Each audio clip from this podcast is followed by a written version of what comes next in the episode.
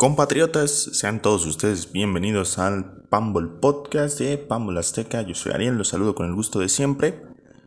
Y el día de hoy tenemos un tema completamente diferente al que quizá deberíamos estar tratando.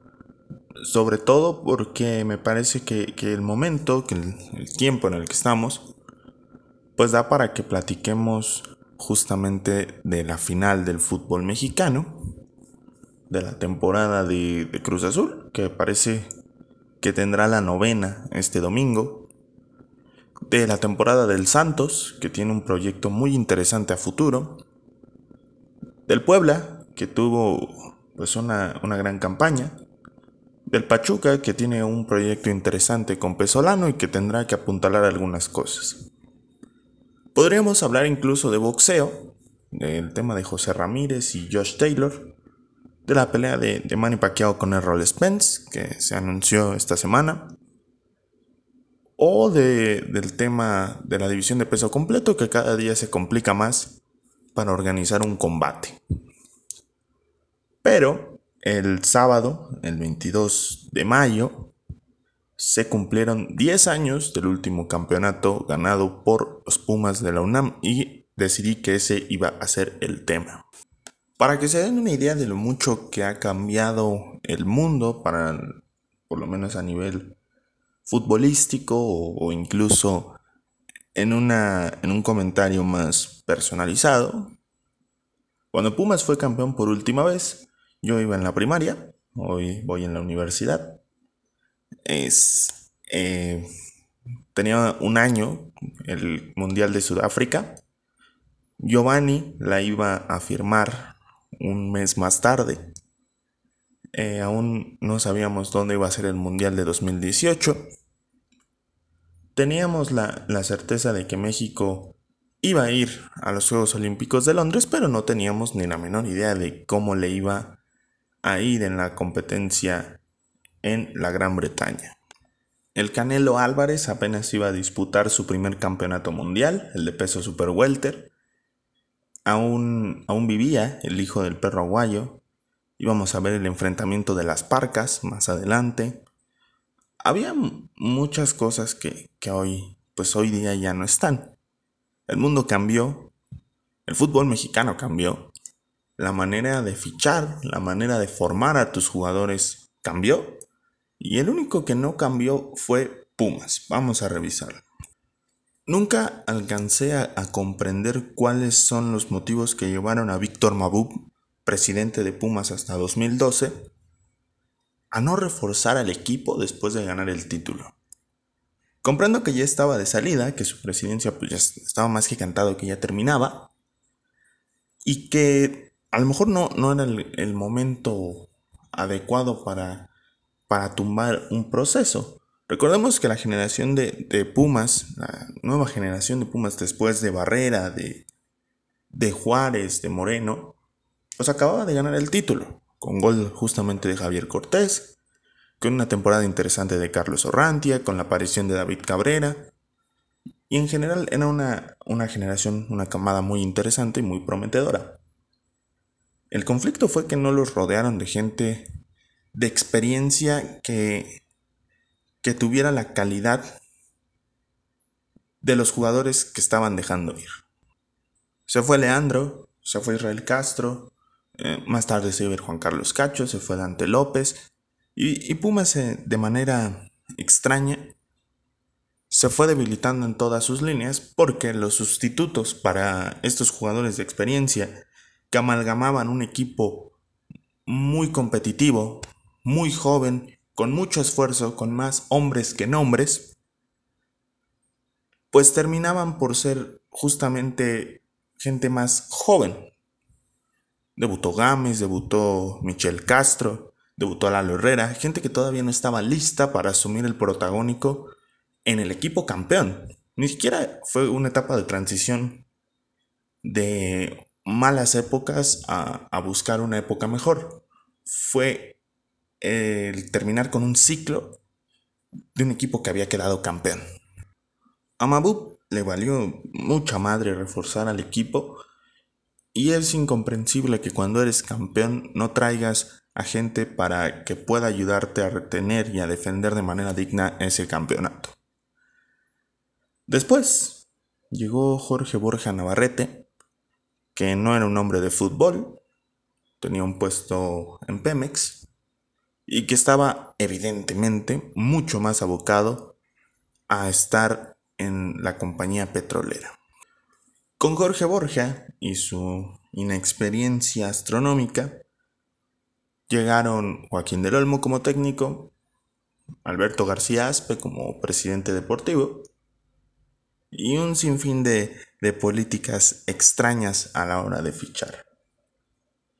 Él es quien trae a Emanuel Villa, a Luis García, el regreso de Jaime Lozano, Martín Romagnoli, a Juan Pablo Rodríguez, y con ellos trataría de competir para volver a la liguilla después de un año sin clasificar. Del Olmo siempre fue un técnico de ascenso, en el ascenso pues tenía su cartel, lo había hecho bien con Irapuato, con Veracruz, y con Tijuana había tenido muy mala suerte porque fue víctima de una triangulación desde Argentina, donde el plan era que Antonio Mohamed se hiciera cargo del equipo fronterizo.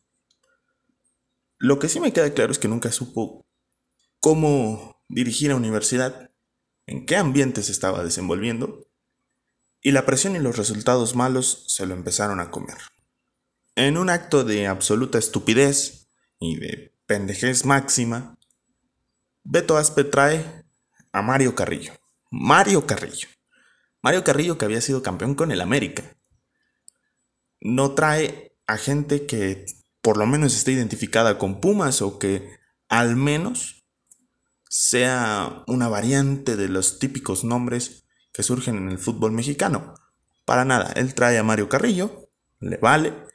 Mario Carrillo con sus filias, con sus cosas tan extrañas, que si las vibras, que si mamatoña, que si esto, que si aquello y termina siendo una bola, un iceberg, una avalancha y se forma y va arrasando con lo que iba logrando Pumas poco a poco. Carrillo, en su afán de chingar a los refuerzos, porque eso fue lo único que logró, chingar a Romagnoli, a García, a Lozano, a Villa sobre todo, utiliza a gente que no estaba lista y que nunca estuvo lista para jugar en Pumas.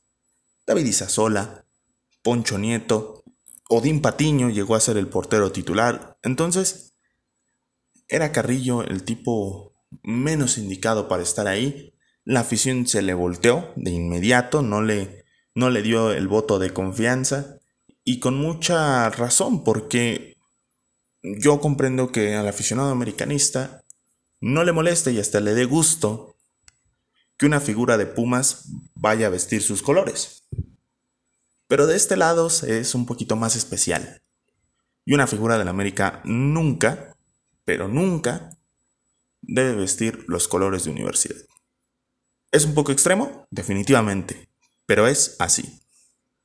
¿Y qué opino de los refuerzos? Bueno, Juan Pablo Rodríguez de entrada no supe nunca en qué momento llegó y no supe en qué momento se fue. La verdad es que no, no es relevante, no es alguien importante, nunca lo fue, ni siquiera cuando jugaba en Indios de Juárez. Luis García nunca tuvo la oportunidad real, pero también hay que decir que ya llegó avejentado en, una curva baja, en la curva descendente de su carrera. Y pues ya no aportaba lo mismo, jugaba muy poco, tenía medios tiempos, 30 minutos, 20 minutos. El tema de Lozano, que literal vino a retirarse. Romagnoli, que mucha gente lo tiene en una alta estima, pero a mí me parece un futbolista muy gris y que realmente en Pumas pues, no aportó mucho. Y el caso de, del Tito Villa, que aquí nunca se sintió cómodo, que aquí nunca quiso venir y que a veces daba la impresión de que fallaba los goles a propósito.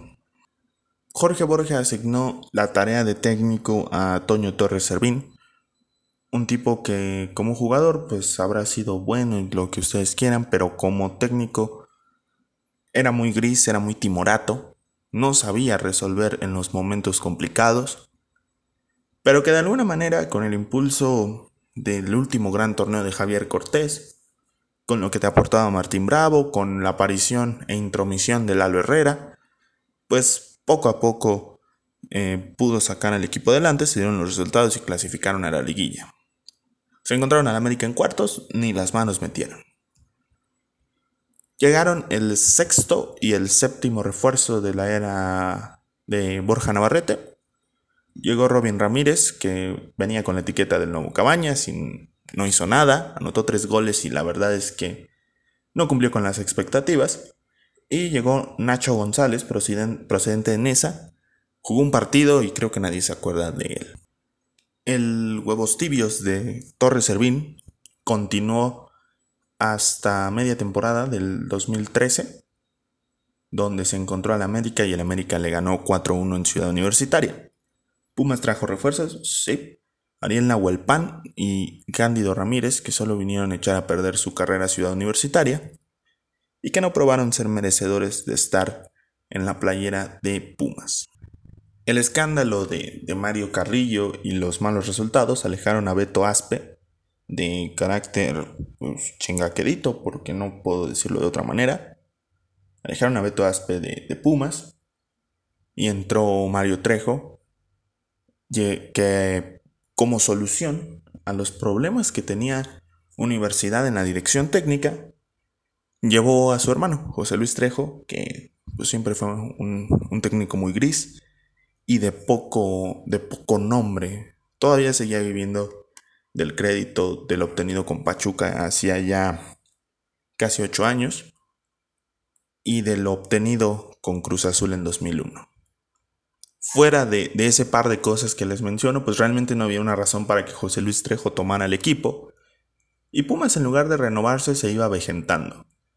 Para 2014 repatriaron a Dante López, repatriaron a Leandro Augusto, trajeron a un tal Diego Lagos, trajeron a la Chita Ludueña ya al final de su carrera y trajeron a Víctor Ismael Sosa. Sosa no, no me parecía un mal fichaje, creo que de todos los que acabo de mencionar, pues es el mejor por mucho. Pero vaya, no, no hay algo tan, tan importante en ese torneo para, para él, creo que le, se tardó mucho tiempo en adaptarse. Y en el resto de, de, los jugadores, pues no hubo, no hubo gran calidad, no fueron tan diferenciales como debieron de ser. Leandro ya llegó viejo, ya sin tanto que aportar, Dante López pues, ya no era el mismo delantero que, habíamos conocido unos años atrás. Insisto, la Chita Ludeña ya sobre el final de su carrera. Y Diego Lagos que pues, muy olvidable lo que hizo acá en Pumas. En un torneo sui generis donde la mayoría de los jugadores nacionales estaban peleando por un, por un lugar, por un puesto en, en Brasil 2014, por el estado de emergencia en el que se encontraba la selección por la terrible eliminatoria del año pasado, pues Universidad se alcanza a colar en el tercer puesto, donde realmente no los vi tan mal. Le ganaron al América incluso, le ganaron a, Chivas, le ganaron a León, le ganaron a Tigres. Parecían un equipo muy serio, pero nuevamente hicieron el ridículo con el Pachuca en cuartos de final. Para la siguiente campaña se desprendieron de Martín Bravo, que se había lesionado y que en su mejor campaña y en donde parecía que él iba a cargar el equipo, termina siendo cambiado al, León por Matías Britos, que estuvo lesionado los siguientes seis meses, y regresó Eduardo Herrera, que parecía mucho más maduro de su aventura en el Santos. José Luis Trejo tiene un mal arranque, da un torneo bastante malito y tienen que regresar con Memo Vázquez. Memo Vázquez, con la experiencia, con lo que él sabía que podía realizar ese club, termina calificando los octavos y en cuartos de final el América los elimina luego de una buena eliminatoria de Pumas, pero que en la vuelta en el Azteca Víctor Sosa, Dante López, Lalo Herrera se cansaron de fallar frente a Moisés Muñoz. La siguiente campaña es muy extraña porque Pumas no juega tan mal como parecía, pero pierde partidos claves como con el América, con el León, con Tigres, y deja escapar muchos puntos al principio del torneo. Traen a Josgard Gutiérrez, que nunca lo vi jugar, traen a Jonathan Ramis, que se quejaba de que no jugaba en su posición, traen a Silvio Torales, que quién sabe quién era Silvio Torales, y traen a Gerardo Alcoba, que resulta ser un fichaje más o menos interesante y que de alguna manera puede llenar el, el lugar del defensa tronco de Marco Palacios. Ese torneo Pumas queda fuera, fuera de la, de la liguilla. Era pues, algo completamente normal que Universidad calificara un torneo y al otro no. Y viene el Apertura 2015. Pumas nuevamente en su pesca de cascajo trae a Marcelo Alatorre, a Fidel Martínez y a Alejandro Castro. Que me parece que fueron buenos fichajes. Todos cumplieron dentro de lo que se esperaba. Y Pumas acaba super líder de manera impresionante. Se combinan muy bien Sosa, Martínez, Britos, La Herrera. Se, todo se, se va dando para que Pumas pueda ganar el título en una época difícil. Y desafortunadamente, el equipo se le cae de forma fea a Memo Vázquez ya a punto de entrar a la liguilla. Sufren para eliminar a Veracruz. Sufren para eliminar al América. Y sufren en la final contra Tigres. Es una final muy épica, es una derrota honrosa, pero pues derrota al fin. Si no ganas, pues no, no es una derrota y se acabó. Tigres se queda con el título y ahí empiezan 5 o 6 años de mucha bonanza para el cuadro de Nuevo León y 5 o 6 años de muy malos resultados para Pumas. Los siguientes 6 meses son de Copa Libertadores, dejan la liga en el segundo plano y en la Copa Libertadores hacen un papel interesante pero pues tampoco fuera de lo normal. Se clasifican a cuartos de final contra la Escuelita de Ecuador, Independiente del Valle que venía de eliminar a River Plate. Y ahí termina el sueño de Pumas. Se adelantan muy rápido eh, los universitarios en Ciudad Universitaria, valgan la redundancia, le, le van ganando 2-0 cómodamente al Independiente, se comienzan a confiar, se comienzan a confiar, se comienzan a confiar, y los ecuatorianos emparejan el global y lo llevan a penales. En los penales, la máxima figura del club no, no puede cobrar un penal de manera decente, y Pumas cae eliminado en cuartos de final. Sobra decir que, que Universidad no calificó a la liguilla del campeonato mexicano. Sobra decir que después de la eliminación en Copa Libertadores corrieron a Memo Vázquez y a Toño Sancho. Ah, caray, ¿en qué momento llegó Toño Sancho? No sé. No es importante. Porque la nueva administración viene para limpiar y vender a su chingada madre. El señor Rodrigo Ares de Parga entra en escena. En el balance, Jorge Borja Navarrete tuvo cuatro años, tuvo ocho oportunidades de entrar a la liguilla y solo pudo concretar en cuatro, teniendo tres eliminaciones en los cuartos de final y un subcampeonato. 50% de efectividad si nos vamos al tema de, de calificaciones y pues una, un porcentaje muy bajo de efectividad si nos vamos a, finales y nulo, completamente nulo si nos vamos al tema de, de campeonatos. Regresó a la Copa MX en, esos, en esas épocas, Pumas no ganó ninguna, no calificaron eh, a la Conca Champions hasta que se fue Jorge Borja y quedaron eliminados en la Copa Libertadores en los cuartos de final. Una administración poco poco productiva, nunca se supo a dónde iban, cuál era el proyecto, cuáles eran los objetivos, qué pretendían en el largo y en el mediano plazo, y que quedó muchísimo de ver gracias a un señor que estaba mucho más ocupado en lo que podía hacer en Pemex que en lo que podía hacer en Pumas. No generó un solo canterano de calidad. Tuvo tres directores deportivos, ninguno funcionó. Tuvo a Del Olmo, tuvo a Carrillo, tuvo a Torres Servín, tuvo a Trejo y tuvo a Memo Vázquez, cinco técnicos, ninguno pasó de los dos años. Y era, es algo difícil. A mí me parece que la gestión de Jorge Borja Navarreta es nefasta y es incluso peor que lo que se había visto a principios de los 2000. La intromisión del soquete nefasto llamado Rodrigo Ares de Parga, pues es muy, muy escandalosa porque despide a Sancho, despide a Memo Vázquez y trae a un, inexperto, ¿no? Trae a un, a un squinkle para lo que es la dirección técnica que es Juan Francisco Palencia. Dice que la casa está en venta, se echa al platillo a Ismael Sosa. No entendí muy bien la medida, porque tendrías que echar al platillo al mejor jugador. Pero bueno, va muy, muy acorde a la política que ha manejado Pumas históricamente, que es la de echarse al mejor jugador, venderlo y a partir de ahí pues pagar la nómina del resto del plantel. El señor Ares de Parga cacarea que su, su proyecto es reavivar la cantera, que Pumas volverá a ser la base de la selección y que va a recuperar a algunos canteranos.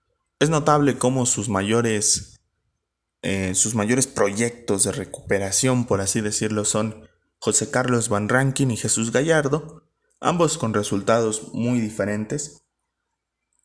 Y de resto, pues traer gente que no aportó mucho desde el principio.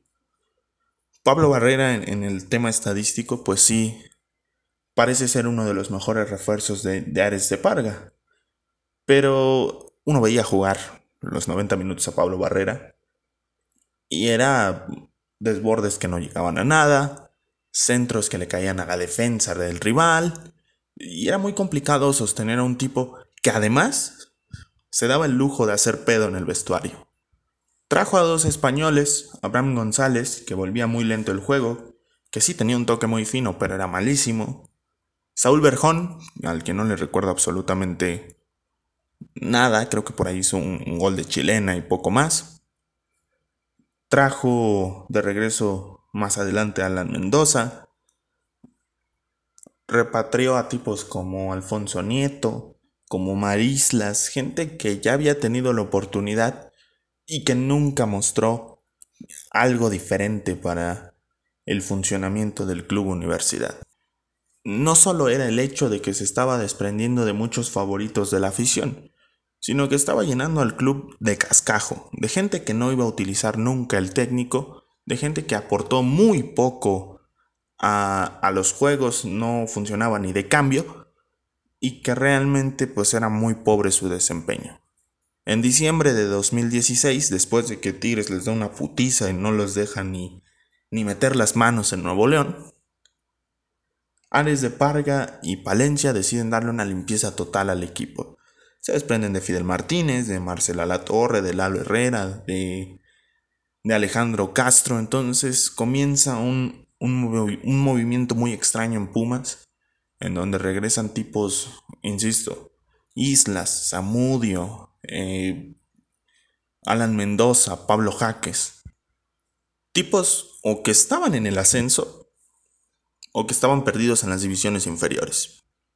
Además, para mantener callada y contenta a la afición universitaria, que por lo general consiente demasiado y que no es muy exigente con lo que tiene que ver el club, pues se gasta las perlas de la vida y malgasta el dinero en un fichaje espectacular que es el de Nicolás Castillo.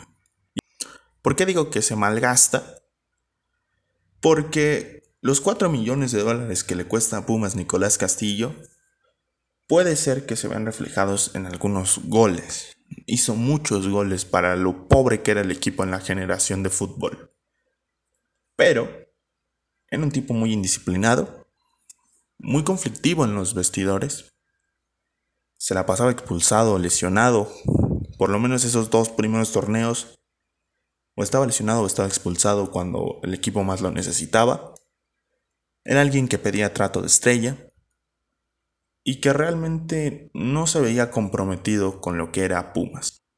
Traen a otros futbolistas como por ejemplo Brian Ravelo, a quien se le adquirió con el pretexto de que él conocía a Nicolás Castillo y de que él venía a ser el complemento de Nicolás Castillo.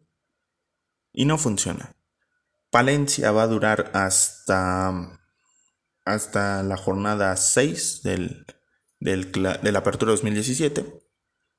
Pero lo más polémico del clausura, continuando en, en la línea de tiempo, son las salidas de Darío Verón y Picolín Palacios. Tipos que lo dieron todo por Pumas, a lo mejor el Picolín Palacios pues, no fue un gran arquero, no era Jorge Campos, o no tenía la, la experiencia y el palmarés que sí tenía Sergio Bernal, pero era un portero muy cumplidor y que entregaba la vida por Pumas. Y Darío Verón, no hace falta decir quién es Darío Verón. El máximo ídolo de Pumas en tiempos recientes y posiblemente el mejor extranjero, junto con Caviño, quizá junto con Tuca Ferretti tal vez, que ha llegado al club Universidad. Palencia en contubernio con, con Barrera, con Castillo, volteó a estas figuras y además Rodrigo Ares de Parga, con esa disque autoridad que, le, que él tenía, permite todas estas acciones y le da una raquítica y patética despedida al ídolo de ídolos. Pumas arranca con cuatro derrotas en la apertura 2017. Su mercado es pues discreto. Trae a Mauro Formica, trae a Néstor Calderón, trae a Joffre Guerrón por alguna razón y trae a Marcelo Díaz. Eh, realmente nunca, nunca fui fan de Marcelo Díaz, un, futbolista que lo mismo que Abraham, ¿eh? muy, muy lento, muy sobrado de repente y que formó parte del grupo de chilenos, de extranjeros, que le voltearon las cosas al club cuando pues el equipo estaba más necesitado que nunca de referentes, de figuras, de gente confiable y que buscaron unir en lugar de dividir. Formica muy malo, Guerrón pésimo, eh, Néstor Calderón malo, nadie, nadie, nadie, nadie entendió muy bien cuál era el propósito de traer esta clase de jugadores que realmente no tenían el presente para jugar en Pumas.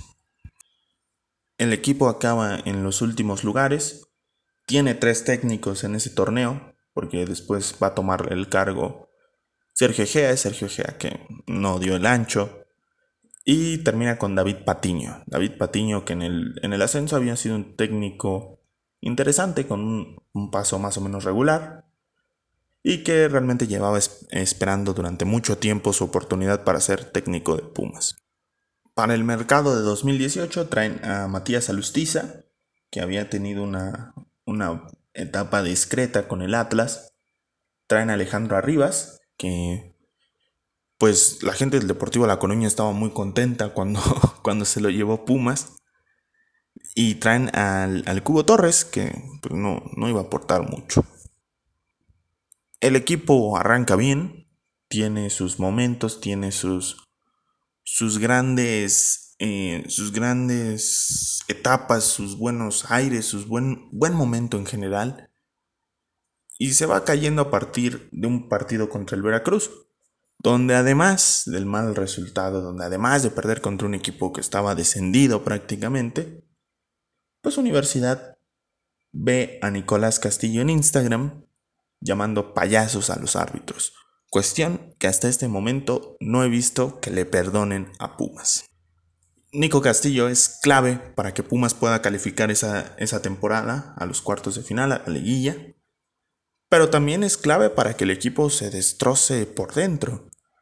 Peleas con Barrera, eh, división en un grupo en donde él y Marcelo Díaz estaban de un lado, Barrera y el técnico del otro.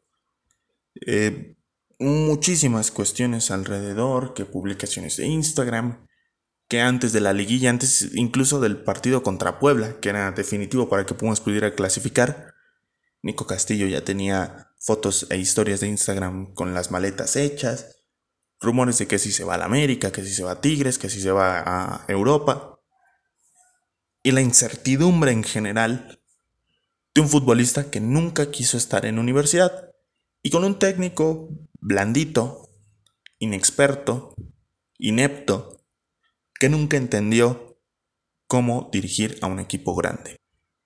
El América les pasa la chota por la boca de estos tipejos. 6 a 2, 6 a 2 en el Global Pumas no metió ni las manos. Expulsan a Castillo y a Marcelo Díaz en el juego de vuelta. Castillo se quiere hacer el chistoso y grita algunas barbaridades antes de, de salir del Estadio Azteca. Y nuevamente los que se tuvieron que tragar el ridículo fueron los aficionados. Para la siguiente campaña se va a Castillo, se va a Gallardo, dejan una buena suma de dinero y Pumas puede eh, trabajar mejor su mercado. Traen a Víctor Malcorra, traen a Martín Rodríguez, traen a Felipe Mora, traen a, Miguel Fraga, traen a Rosario Cota. De esos cinco, pues nomás, nomás funcionó Felipe Mora. Pero creo que el fichaje más importante es el de Carlos González. Carlos Gabriel González, que había estado en el Necaxa, que era un futbolista muy discreto, muy cumplidor, con una buena suma de goles, llegó a Pumas para tratar de llenar el vacío que dejó Nicolás Castillo, siendo un futbolista de condiciones diferentes. Carlos González está más habituado al sacrificio, Nico Castillo dependió un poco más de lo que generaran sus compañeros. Y es aquí en donde quizá pueda despertar un poco de duda, de polémica lo que puedo decir, pero para mí Carlos González es el mejor fichaje que ha hecho Pumas en los últimos 10 años. Un jugador discreto en su actitud, que jala para el mismo lado, que es efectivo, que no se queja por ir a la banca de repente, que no negocia el esfuerzo y que siempre está presente. La verdad es que ese torneo no es malo, en general creo que Pumas juega muy bien 17 jornadas, es un equipo competitivo, incluso termina la racha de casi 40 años sin ganarle a Chivas de visita, tiene una Copa MX decente, y le gana a Tigres en los cuartos de final. Algo que era impensado. Parecía que con Patiño las cosas podían levantar, que había un futuro, que Pumas podía eh, mantenerse en los planos, por lo menos entre la tabla media y, el, y la pelea por el título, y enfrentar a la América y perder con ellos, pues iba a doler en el orgullo, pero era algo muy lógico. Lo importante era cómo se iba a jugar la serie y cómo se iba a vender cara a la derrota. La ida en Ciudad Universitaria es muy apretada, muy muy apretada. Pumas me parece que domina un poquito más al América, pero aún así se quedan con el 1-1. Y apareció el momento más bravo, más difícil y más oscuro de la historia moderna de Pumas. Se juega la vuelta en el Azteca Universidad entra amedrentado, miedoso por el ambiente, por ver el estadio Azteca lleno, y con una serie de errores defensivos, con un Alfredo Saldívar eh, finalmente confirmando que no estaba listo para ser el portero titular de Pumas, se da el 6 a 1. América humilló a Pumas sin mayor conflicto y creo que ese día se terminó la era de Rodrigo Ares de Parga. Lo que va a venir después solamente es la confirmación de que el señor pues estaba más afuera que adentro en el club universidad. 2019 es un año muy gris, muy mediocre, muy malo para Pumas, porque realmente no consiguen absolutamente nada, no califican a ninguna de las dos liguillas, hacen el ridículo en la Copa MX con, con, eh, con Juárez y tienen nuevamente tres técnicos. Primero Patiño, que también vivió horas extras después de lo del 6 a 1. Bruno Marioni, que fue, muy, fue un tipo muy agresivo, que se peleó incluso con un aficionado. Y el español Miguel González Michel, que bueno, más adelante él va a tener su participación. Lo de Marioni y lo de Patiño pues fue bastante patético, no, no pasó nada con ellos. Y realmente el equipo se le empezó a caer a, Ares de Parga y se le cayó a Mitchell en ese 2019 porque pues había jugadores que ya estaban hartos de estar ahí, que ya querían su salida, que ya no veían minutos, que tiraban indirectas por redes sociales, que había en general muchos problemas y Pumas estaba en llamas. No había una solución, no había algo planeado a futuro, ya ni siquiera el tema de los 800 canteranos en la siguiente, en la siguiente Copa del Mundo pues era algo tan viable. Súmenle todas las filtraciones que se hicieron de que Pumas en realidad estaba trabajando con números rojos prácticamente en la quiebra. Esto desmintiendo las, las verdades a medias de la prensa amiga que tiene el club del lado de Televisa sobre todo, que decían que Pumas trabajaba con números negros y que había una administración muy responsable. Súmale las persecuciones de la gente de Hacienda y del gobierno de López Obrador a Rodrigo Parga por sus diferentes corruptelas. Súmale el hecho de que en rectoría pues ya no estaban tan seguros de qué estaba pasando en el equipo y que había muchas dudas, sobre todo del señor Graue, que no es como que tuviera cosas más importantes que atender. Súmale las broncas que tenía Ares de Parga con Leandro Augusto. Entonces Pumas estaba hecho un desmadre, no, no había algo, algo claro, se, se había roto completamente el equipo. Y es cuando Rodrigo Ares de Parga decide dar un paso al costado. Cosas positivas del tema de Ares de Parga, pues quizá la irrupción de Alan Mozo, el fichaje de Carlos González, eh, la contratación de Andrés Lilini para el tema de, la formación, tipo muy reconocido para esos, para ese, eh, para ese tipo de cosas. Las instalaciones en cantera que son de primer mundo son muy bonitas y pánale de contar. A partir de ahí podemos dar puras cosas negativas. Por ejemplo, tuvo, creo que tuvo siete oportunidades para entrar a la liguilla, entró a tres. No ganó ninguna Copa MX. Vendió a Sosa, vendió a Castillo, vendió a Fidel Martínez, vendió a Matías Britos, vendió a Lalo Herrera. Se fue deshaciendo de las figuras de forma paulatina era un tipo que buscaba constantemente el protagonismo, iba a decir estupideces y muchas pendejadas a, a TUDN y a ESPN y a cualquier circulito de pendejos que le diera bola. Y realmente nunca se, se le vio con seriedad al señor Rodrigo Ares de Parga. Entró Leopoldo Silva, que iba a quedarse con Chucho Ramírez, que había llegado como director deportivo. Leopoldo Silva, completo desconocido para el tema deportivo, sinceramente. Su trayectoria en, su ramo debe de tener, pero en, Pumas pues era absolutamente nadie. Llega este, este hombre, este veterano, este viejillo, digo con, todo el respeto del mundo, y él asume la responsabilidad de, quedarse con, con el equipo. Corre algunos elementos como Felipe Mora y Martín Rodríguez, para empezar. Trae a Johan Vázquez, su mejor fichaje hasta ahora. Juan Ignacio Dineno, que es otro buen fichaje. Alejandro Mayorga, que fue otro buen fichaje. Y otros fichajes de, menor calibre como Fabio Álvarez, Leo López o, Sebastián Saucedo. La prioridad que le empieza a, dar Leopoldo Silva a la cantera pues es no nada más me lo, me lo cantes, no nada más me lo presumas.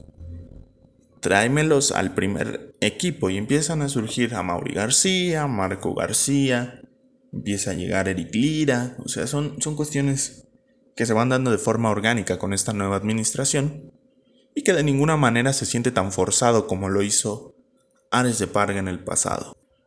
El primer torneo pues es, un fracaso, bueno, iba para ser un fracaso por el tema de la pandemia, se, termina suspendiendo, pero eh, la verdad es que el equipo ya se le estaba cayendo a Mitchell de forma muy fea.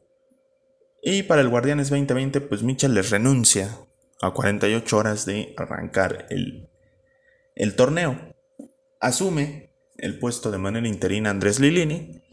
Leopoldo Silva y Chucho Ramírez se dan a la tarea también de limpiar un poco el plantel.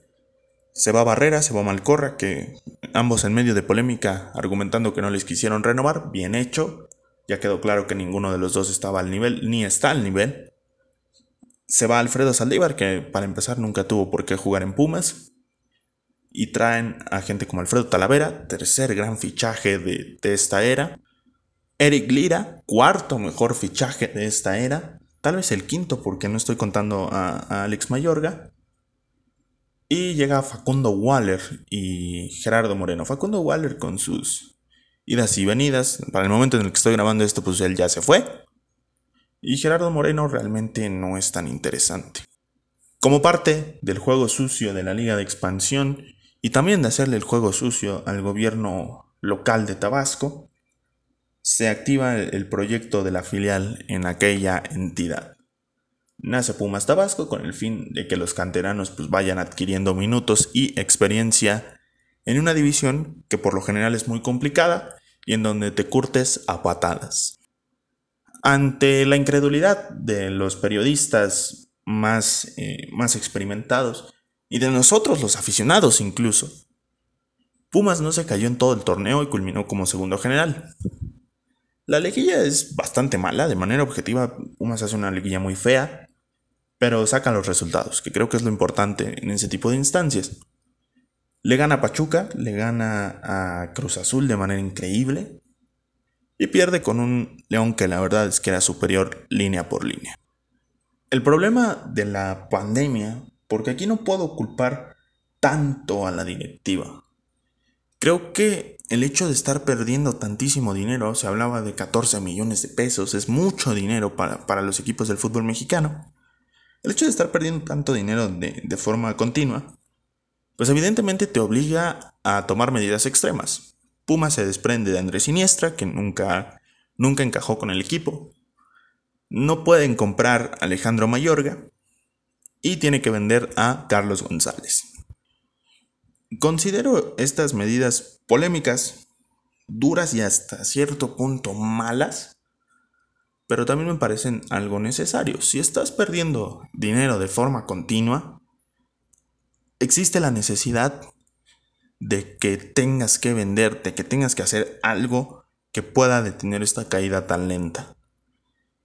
Ahora, eso no justifica que tú como directivo que tú como director técnico no tengas un plan B.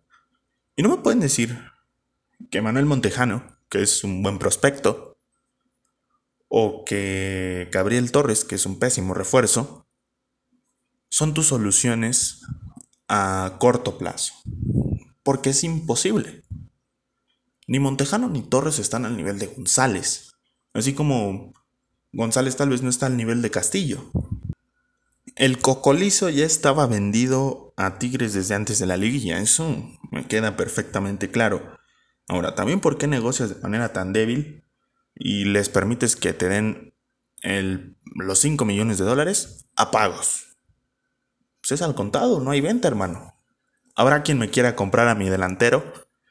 En Sudamérica hay buen mercado, el Brasileirao paga eh, casi de inmediato porque ellos generan sus propios recursos no necesitan de, de inversiones eh, externas, son autosustentables y puedes ir a, buscar acomodarlo por ahí y hasta sacar una, una mejor renta económica. Chivas quería quedarse con, con Iniestra o, o, con Alan Mozo y que Pumas pues retuviera a Alejandro Mayorga. La directiva rechaza la idea, argumenta que el precio es muy caro y bla bla bla bla bla. Y el tema de, Fabio Álvarez, que a mí me parece pues, muy estúpido que pagues un millón y medio de dólares por un, un tipo por el que ya habías pagado 800 mil dólares de préstamo. O sea, son 2.3 millones de dólares en un jugador que no te ha entregado nada, que te ha dado chispazos a lo mejor, pero que no te ha entregado un rendimiento parejo.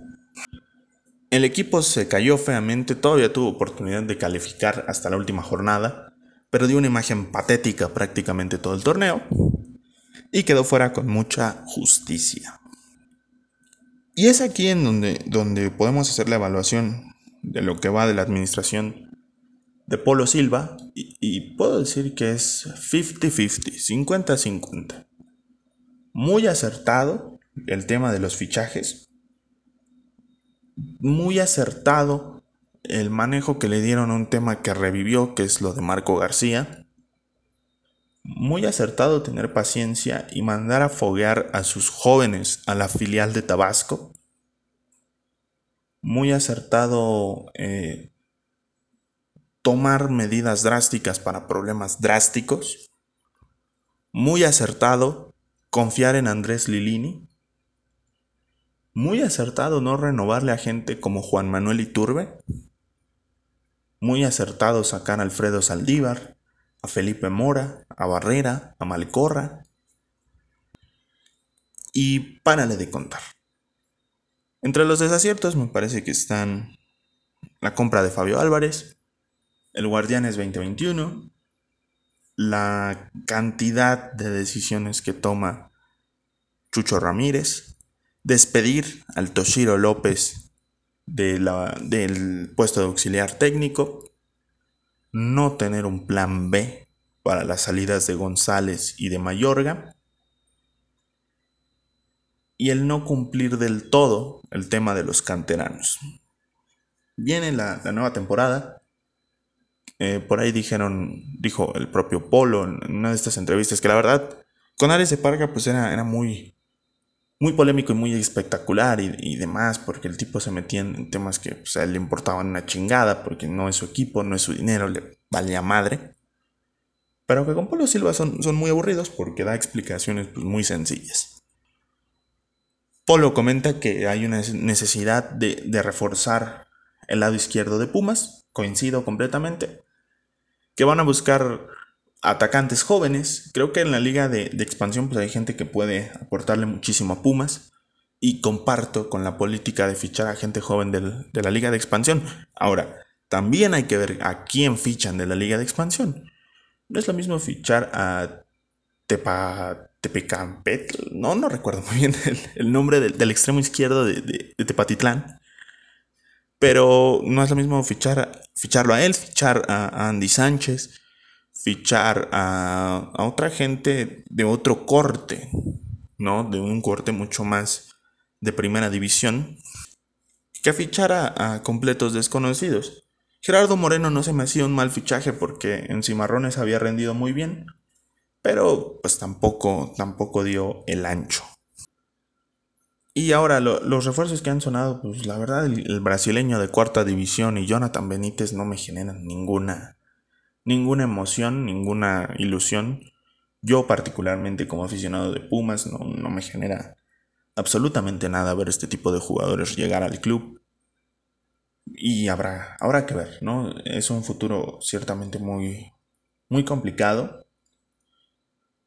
Creo que, que como nunca antes había visto a Pumas estar perdido, la final de este fin de semana entre Cruz Azul y Santos, pues es un perder-perder para Pumas, ¿no? Lejos de que no estás disputando el título, lejos de que hiciste el ridículo en, el certamen, pues es un es lose-lose, es un perder-perder.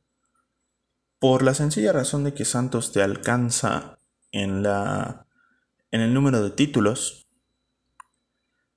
de que si gana Cruz Azul, pues tú te conviertes en el equipo popular o entre comillas grande, con más tiempo sin ganar un solo título ni la Copa, ni la CONCACAF, ni la Liga.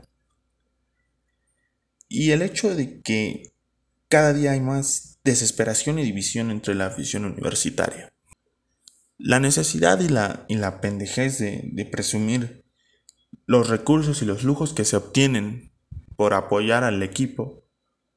La necesidad permanente de decir, miren, yo tengo esto de parte de la gente de la barra, de sobre todo la, barra del pebetero, de presumir este, este tipo de cosas obtenidas gracias al club, pues los exhibe, los exhibe completamente como algo que, que ya se sabía de años atrás, pero que se evitaba tocar porque no había necesidad.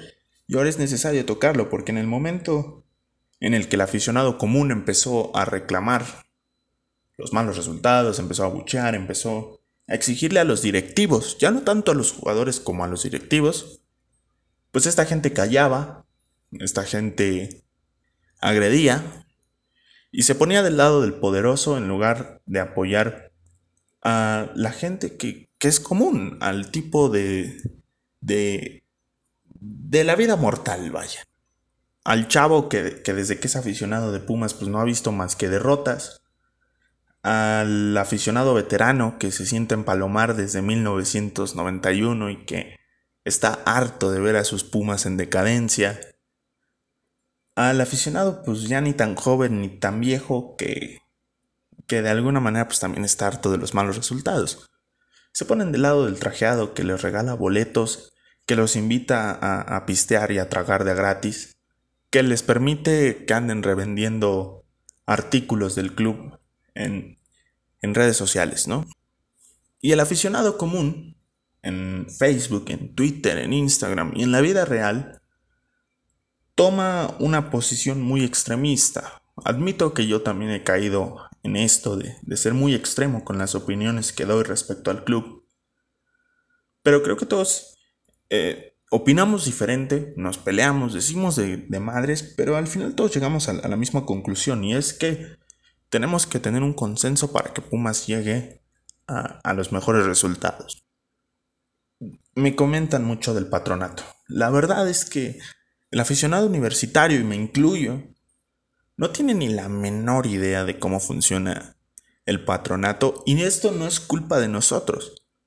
Es porque el patronato es un ente tan opaco, tan extraño e incluso se podría decir que hasta inexistente que no, no da lugar, no tiene la transparencia para decir en esto se va este dinero, en esto, en esto, en esto, entró tanto, salió tanto, y vamos a contar con tanto para la siguiente temporada. Yo, yo creo que eso lo hacen entre ellos, pero no lo dan a conocer al aficionado. Alguna vez, eh, el Swansea City, equipo por el del que soy fan también, entregó un, estado, pues ahora sí que un estado como de cuenta, ¿no? Las cuentas y, el dinero y, los patrocinios y demás. A sus aficionados después del descenso, la primera campaña que vivieron en el Championship después de, un, buen rato en, en la Premier. Y esa clase de transparencia no existe en el fútbol mexicano. Y en Pumas, un equipo donde debería de existir por el tema de la UNAM y demás, pues tampoco pasa. Y ese es el, gran conflicto y el gran dilema que tengo con el club universidad y con su patronato. No son transparentes y son muy opacos. Y, los aficionados les exigimos, pero no sabemos exactamente qué exigirles. Les decimos, eh, traigan refuerzos. No mames, ¿dónde están los refuerzos? Y van a traer, y traigan a este, traigan a aquel. Y cuando les decimos traigan refuerzos y traen a los refuerzos, pues resulta que no nos gustaron y que no era lo que queríamos. Y empiezan los madrazos y el juego sucio entre nosotros. Y la directiva se termina saliendo con la suya porque es mejor tener dividida la afición, es mejor tenerlos peleando por alguna pendejada sin sentido, que tenerlos encima de ti. Es definitivamente mucho más inteligente hacerlo de esa forma. Ahora, el aficionado de Pumas vive en el pasado, vive constantemente en el pasado. Nunca vas a verlos eh, a, las nuevas generaciones, a las viejas generaciones, tirar un, un halago sincero sobre Talavera. Te van a hablar de Jorge Campos, de Bernal, lo genial que era el Picolín. No van a superar nunca. Ya no a Verón, a Verón, pues ese señor es insuperable no van a superar nunca a Escoco, a Sosa, a Britos, a gente que realmente pues no ganó nada. Sí fueron muy buenos jugadores, pero no ganó nada. Y el aficionado de Puma se queda encerrado en eso. Quiere un refuerzo. ¿Qué refuerzo quieres? Sosa. Escoco. Este, Lalo Herrera. Alcoba. Britos. Recién vi a alguien que pedía al tribunero vividor de, de Alatorre. O sea, vive en el pasado, no sabe, no sabe que las necesidades son completamente diferentes hoy, 2021, que ayer, 2015, 2011, 2004. El aficionado de Pumas no quiere reconocer que le arde el éxito de Tigres, que le arde el éxito de Santos y el éxito de Pachuca parte de la competencia es mantener vigilados a los equipos de enfrente y saber cómo les vas a ganar en el futuro. Si ellos son chingones, nosotros somos más chingones todavía. Pero eso no lo quieren ver ni aficionados, ni cuerpo técnico, ni directiva. Están en otro mundo. Quién sabe qué mundo, pero están en otro mundo. Y en el tema, en el tema en específico de los, de los aficionados, pues no te reconocen que hay equipos más exitosos que pueden ocupar de manera mucho más sencilla el lugar del cuarto grande en el lugar de Pumas. te argumentan, no, es que cámbiate de equipo.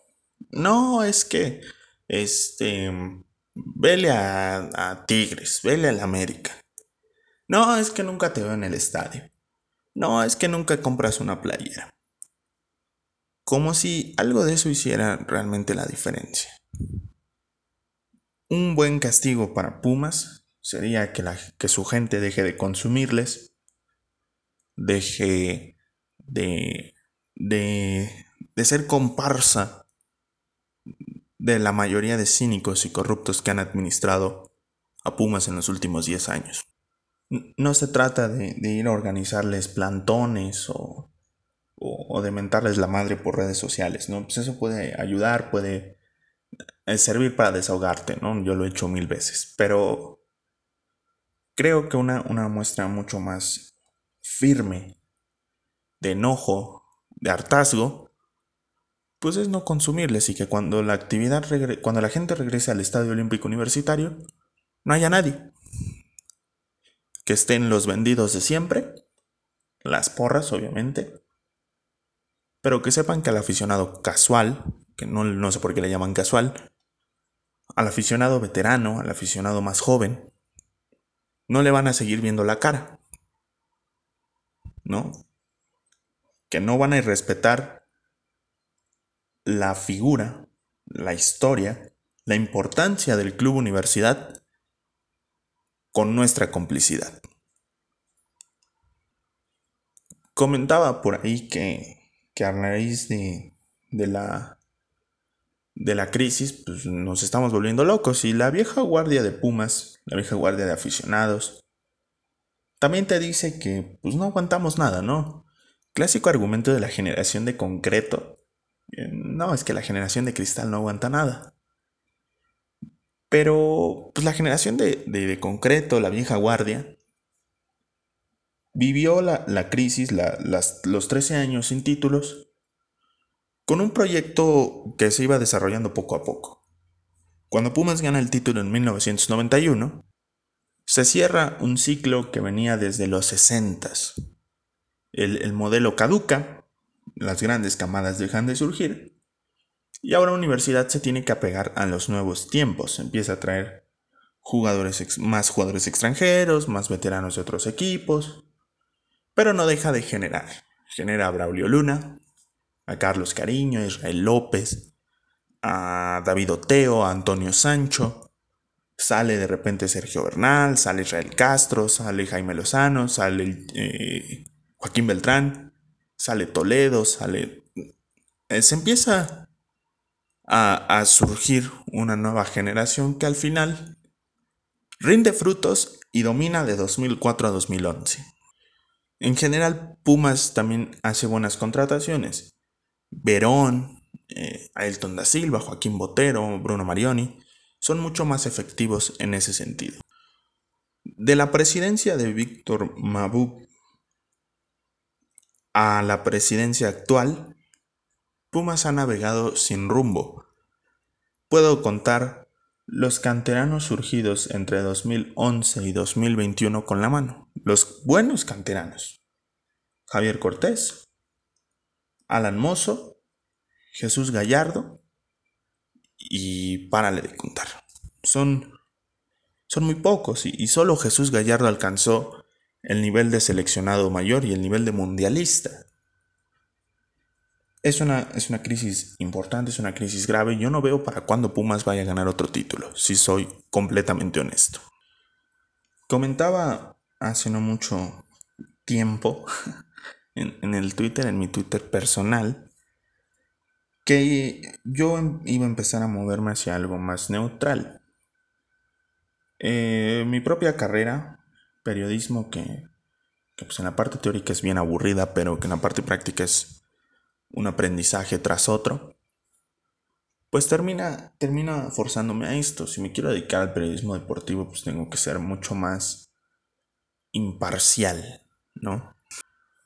Y el propio Pambol Azteca, proyecto que todavía es, es pequeño, todavía es un, un bebé, pues también eh, necesita de mi imparcialidad y tal vez esta sea la última vez en la que yo les hable de forma parcial o, muy, muy cargada hacia, hacia el lado de Pumas. Sí les puedo, les puedo decir que cada día que pasa me hago más indiferente hacia, hacia el equipo por razones todavía no profesionales, pero casi, digamos que semiprofesionales, y por el, propio rendimiento y el maltrato que nos ha dado a los aficionados comunes Pumas. Yo no vivo de, los TikToks de, Goyo. Goyo es muy carismático y es una gran, una gran mascota y, lo digo de, de, manera chistosa, pero puede ser verdad. Es la mejor herencia que nos dejó Banamex. Pero yo, a mí no me interesa lo que, lo que haga Goyo. Él es un complemento, es uno más de nosotros. A mí no me interesa el Pumas femenil, perdón, pero el fútbol femenil pues es algo muy nuevo para mí. Apenas lo voy, lo voy conociendo, lo voy tratando. Y decía por ahí una, una periodista, no necesariamente le tengo que ir a, a la parte femenil o varonil de, de algún equipo. Si me cae bien el Juárez femenil, pues le voy a ir al Juárez femenil y a los Pumas eh, varoniles. No pasa absolutamente nada. A mí me importa una, una chingada lo que pase con el sub-17, con el sub-20, con Pumas Tabasco. No son equipos a los que yo les apueste todas mis fichas.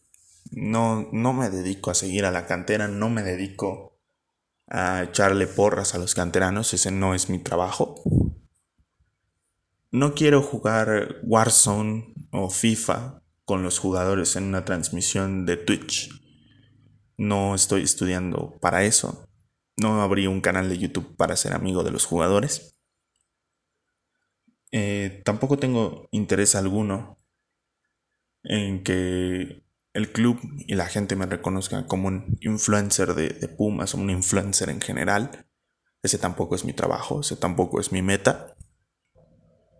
Entonces, pues toda esta situación me pega porque desde pequeño, desde que tengo uso de razón, mis primeros grandes recuerdos son, son festejando un campeonato de los Pumas, yendo a Pumitas, eh, con mi papá, con mi mamá.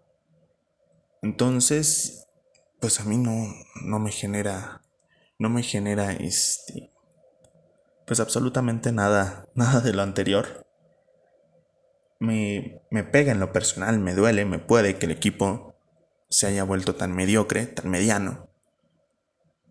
Y me da mucho coraje que nuestra gente lo acepte, lo asimile y le dé exactamente igual. Yo los he leído decir que les da igual el, el, éxito de Tigres, el éxito de Santos, que Cruz Azul pueda ganar la novena, que América tenga 13 títulos.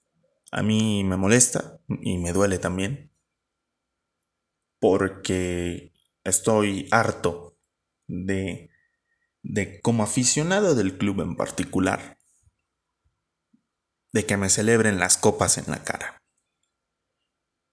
Pumas no gana absolutamente nada desde hace 10 años y cada día me siento menos identificado con el club. Cada día me siento más alejado, cada día lo siento más desconocidos para mí cada día tolero menos a mis, a mis, eh, a mis puma hermanos, cada día los tolero menos realmente. Cada día le creo menos a la directiva, cada día le creo menos al técnico, cada día desconfío más de los jugadores. Ya no me hago tantas ilusiones con, el equipo. Y aunque en el Guardianes 2020 pues existió una, gran sorpresa, hubo un, un momento muy, muy emotivo, realmente no, no dice nada de, de Pumas que no, que no, que esta situación pues fue un, destello, fue un chispazo y, no va a pasar de eso. Desgraciadamente, Pumas va a continuar un largo rato sin ganar el título de liga, sin ganar absolutamente nada en general. Y creo que la, la afición se va a tener que hacer a la idea lamentablemente también para, nosotros, pues esta, esta maldita afición, este maldito sentimiento de cariño hacia un club es irrenunciable y no vamos a poder dejarlo. por más indiferencia que, que uno le puede echar hacia, hacia los partidos de Pumas, pues siempre vamos a estar al pendiente, desgraciadamente. Por mucha neutralidad que yo pueda adquirir, siempre voy a estar al pendiente del resultado del partido de Pumas y siempre voy a ver por, por que el equipo esté funcionando de buena forma. Espero y confío en que la situación, por lo menos, vaya levantando un poco de cara al futuro. Dejemos atrás el tema de si somos grandes o no. Eso ya no es importante, eso dejó de importar hace rato. Lo mejor que, que podemos hacer en este momento tan complicado de la historia del club es apelar a que haya una mejor inteligencia deportiva, a la transparencia y rendición de cuentas del patronato hacia nosotros, no hacia adentro, y que el equipo juegue a la altura de su historia. Que por nuestra raza hable el espíritu. Muchas gracias por, por escucharme y nos estamos viendo en el siguiente video, o no sé qué voy a hacer.